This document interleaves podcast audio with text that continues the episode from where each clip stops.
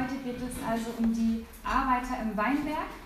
Und ähm, genau, ich möchte euch einfach heute Morgen ein bisschen darüber erzählen, was uns dieses Gleichnis zu sagen hat. Ganz am Anfang sagt Jesus ja, dass dieses Gleichnis ein Vergleich ist für das Himmelreich. Es ist erstmal eine Geschichte. Eine Geschichte über einen Hausherrn oder einen Gutsbesitzer, der Arbeiter für die Ernte in seinem Weinberg einstellt. Der Gutsbesitzer geht also ganz früh morgens auf den Marktplatz und sucht Leute, die ihm bei der Ernte helfen und stellt sie für einen Denar ein. Ein Denar war damals eine römische Silbermünze, die in etwa einem Tageslohn einfach entsprach. Dieser eine Denar ist also das Existenzminimum, was eine Familie braucht, um, das Essen, um Essen zu haben.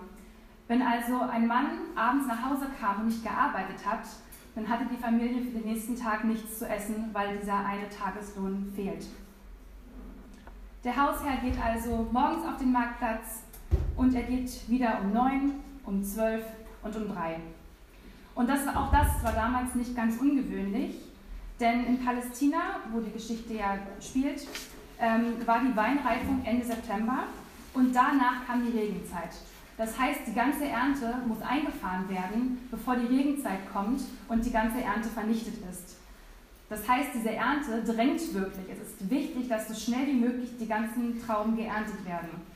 Und von daher ist es eigentlich nicht ganz ungewöhnlich, dass derjenige mehrmals am Tag rausgeht und immer mal wieder Arbeiter sucht.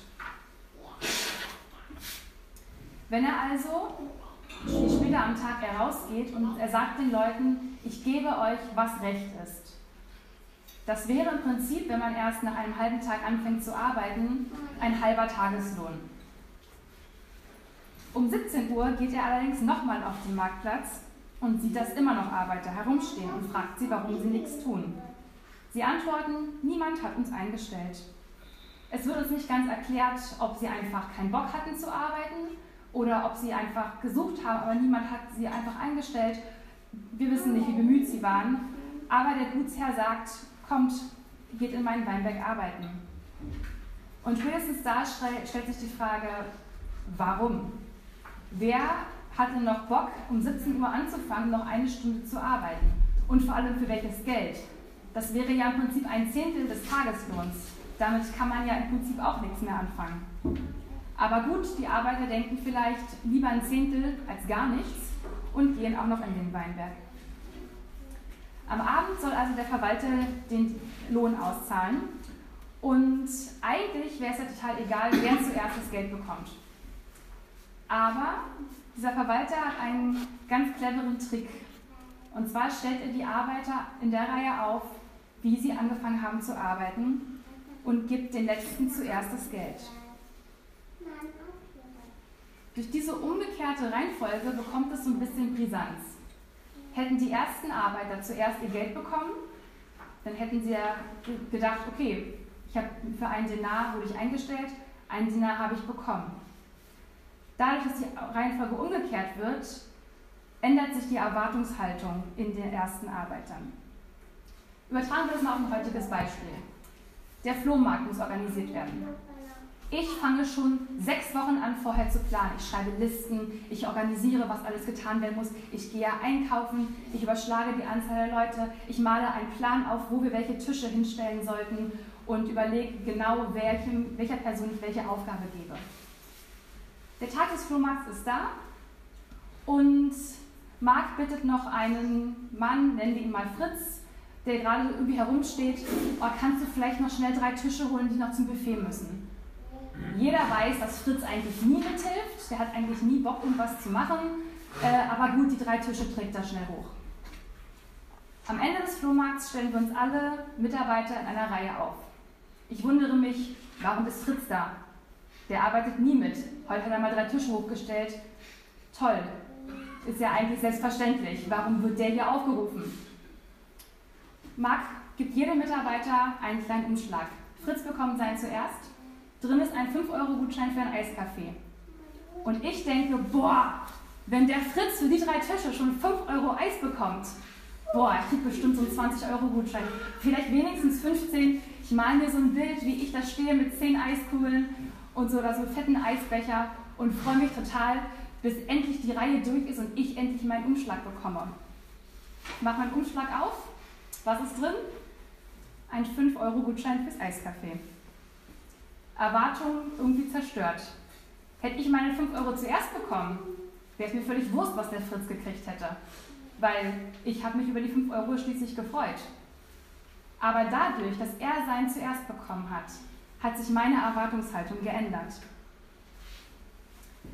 Ja, warum bekommen denn eigentlich die letzten Arbeiter nun den gleichen Lohn? Die Antwort ist eigentlich ganz simpel. Der Gutsherr ist gütig. Die Arbeiter tun ihm leid. Sie würden am Abend nach Hause gehen und die Familie hätte für den nächsten Tag nichts zu essen.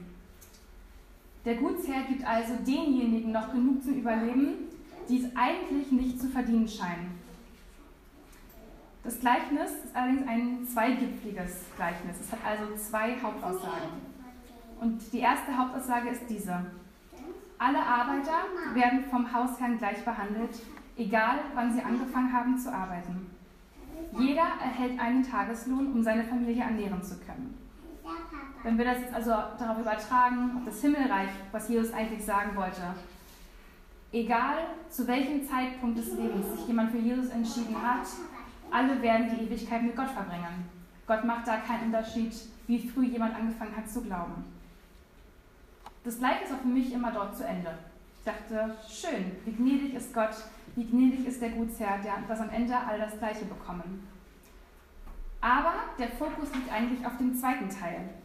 Es kommt ja noch zur eigentlich menschlich nachvollziehbaren Reaktion der ersten Arbeiter. Sie hatten gesehen, dass die Letzten einen ganzen Tageslohn erhielten, obwohl sie nicht im Ansatz so viel gearbeitet haben wie sie. Durch diese umgekehrte Reihenfolge hatten sie sich mehr erwartet oder hatten sich zumindest eine besondere Wertschätzung erwartet. Aber anstatt eine Wertschätzung weist der, weist der Gutsherr den murrenden Arbeiter zurecht.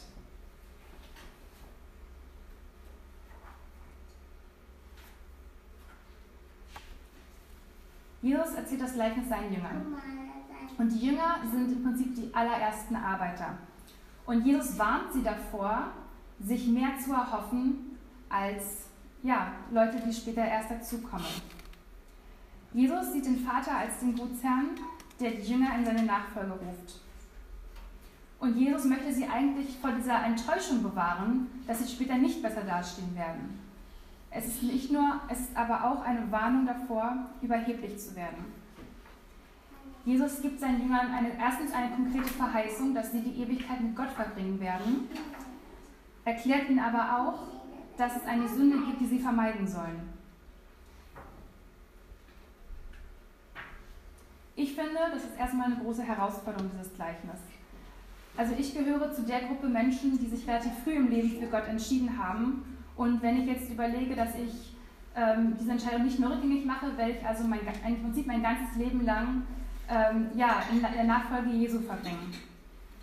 Ähm, das heißt, ich stehe auch in der Gefahr, meine Leistung, die ich vielleicht für Gottes Reich erbringe, als meine eigene Leistung zu sehen und mir dadurch irgendwie später im Himmel einen besseren Platz erhoffe. Vielleicht denke ich auch manchmal, oh, ich mache so viel für Gott und die anderen machen viel weniger. Ähm, und ja, wie gesagt, erhoffe mir dadurch irgendwie etwas anderes von Gott. Ich hoffe, hoffe, mir vielleicht, dass es mir besser geht, dass ich vielleicht einen besseren Job bekomme, dass es meiner Familie gut geht.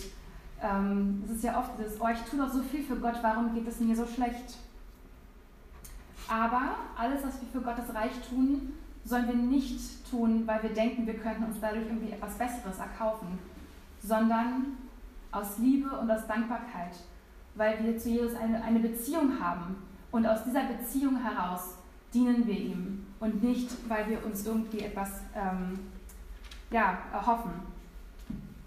Wir laufen Gefahr, überheblich zu werden, arrogant zu werden oder auch hartherzig, hartherzig und auf andere herabzuschauen. Ich gucke also schlecht gelaunt auf Fritz 5-Euro-Gutschein. Ich frage mich aber, hätte ich diese drei Tische hochtragen können? Erstens hätte ich, glaube ich, keinen Bock gehabt, das zu machen. Und hätte ich überlegt, wie ich alleine diese drei Tische, die Treppen aus dem Keller hochschleife, Ich bin mir gar nicht sicher, ob ich das überhaupt alleine geschafft hätte. Ich hätte zumindest eine Person gebraucht, die mir hilft. Eigentlich hat Fritz mir also ziemlich viel Frustration und Arbeit abgenommen, indem er einfach mal schnell die drei Tische hochgeschleppt hat. Das Gleichnis zeigt, es gibt eine Menge zu tun. Bei dem Flohmarkt gibt es viel zu organisieren, aber auch jetzt in der Nachfolge gibt es viel zu tun. Jesus sagt bereits in Matthäus 9, 38 bis, 36 bis 38. Als er die Scharen von Menschen sah, ergriff ihn tiefes Mitgefühl, denn sie waren erschöpft und hilflos wie Schafe, die keinen Hirten haben. Da sagte er zu seinen Jüngern, die Ernte ist groß, doch es sind nur wenig Arbeiter da. Bittet deshalb den Herrn der Ernte, dass er Arbeiter auf sein Erntefeld schickt. Ich glaube, wenn wir uns die Welt ansehen und äh, wenn wir uns anschauen, wie viele Menschen ähm, ja, ihr Leben ohne eine Beziehung zu Jesus äh, leben, dann denke ich, können wir über jede einzelne Person froh sein, die mithilft, das Evangelium zu verbreiten. Ich glaube, es ist genug Arbeit für alle da, dass man sich nicht darüber beklagen muss, dass man ja die Arbeit teilt. Wir brauchen einfach uns gegenseitig und wir brauchen uns auch mit verschiedenen Begabungen und Fähigkeiten. Der eine hat vielleicht eine große Begabung zu reden und macht schnell Kontakte. Ich hatte eine Freundin äh, die, zu Schulzeiten, die hat sich in die S-Bahn gesetzt und nach spätestens zwei Stunden hat sie mit der Person, die gegenüber saß, über Jesus geredet. Und ich habe gefragt, wie machst du das denn? Wie sprichst du denn die Leute auf so ein Thema an? Fragst du einfach, hi, ich bin so und so und ich glaube an Jesus, wie siehst du das? Und sie meinte, nee, ich weiß auch nicht, ich, äh, ich fange irgendwie mit dem Gespräch an und irgendwie kommen wir dann auf das Thema Glauben, ich weiß auch nicht. Und dann reden wir über Jesus. Für mich eine unvorstellbare Situation. Der andere hilft, hat vielleicht einen sozialen Beruf und kann irgendwie durch seinen Beruf Menschen Liebe Gottes zeigen, auch wenn er vielleicht nicht darüber redet. Ähm, wir haben alle verschiedene Begabungen und jeder, und jeder von uns hat irgendwo eine Fähigkeit, die Liebe Gottes weiterzugeben, egal durch Worte oder durch Taten, vielleicht auch durch beides. Jeder Mensch, jeder Arbeiter ist wichtig, egal wann er anfängt zu arbeiten.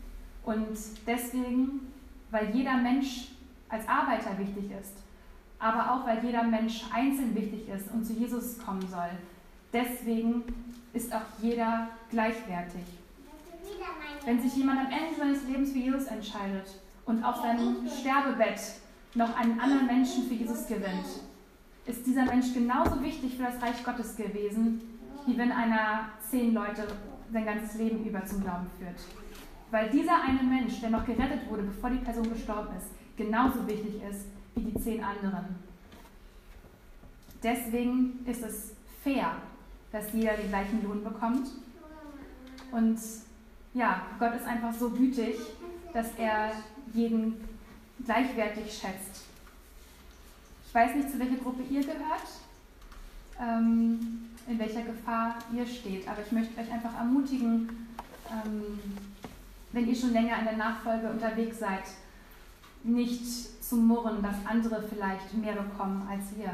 Dass ihr einfach dankbar seid, dass ihr schon so lange mit Jesus unterwegs sein dürftet und dass es eigentlich gar nicht wichtig ist, ob wir am Ende vielleicht mehr oder weniger bekommen, sondern dass wir uns einfach auch über jeden Einzelnen freuen, der unsere Arbeit mitträgt und der am Ende auch gerettet wird. Vielleicht gehört ihr zu dieser Gruppe der murrenden Arbeiter, vielleicht gehört ihr aber auch zu den Arbeitern, die den ganzen Tag auf dem Marktplatz stehen und eigentlich gar keine Lust haben zu arbeiten. Dann würde ich euch auch ermutigen, ähm, da auch wieder drüber nachzudenken, wie ihr euch auch einbringen könnt wie ihr euren Glauben weitergeben könnt. Weil ähm, ich denke, dass wir durch unsere Beziehung zu Jesus so viel Gutes in unserem Leben erfahren, ähm, dass es es einfach wert ist, mit anderen zu teilen.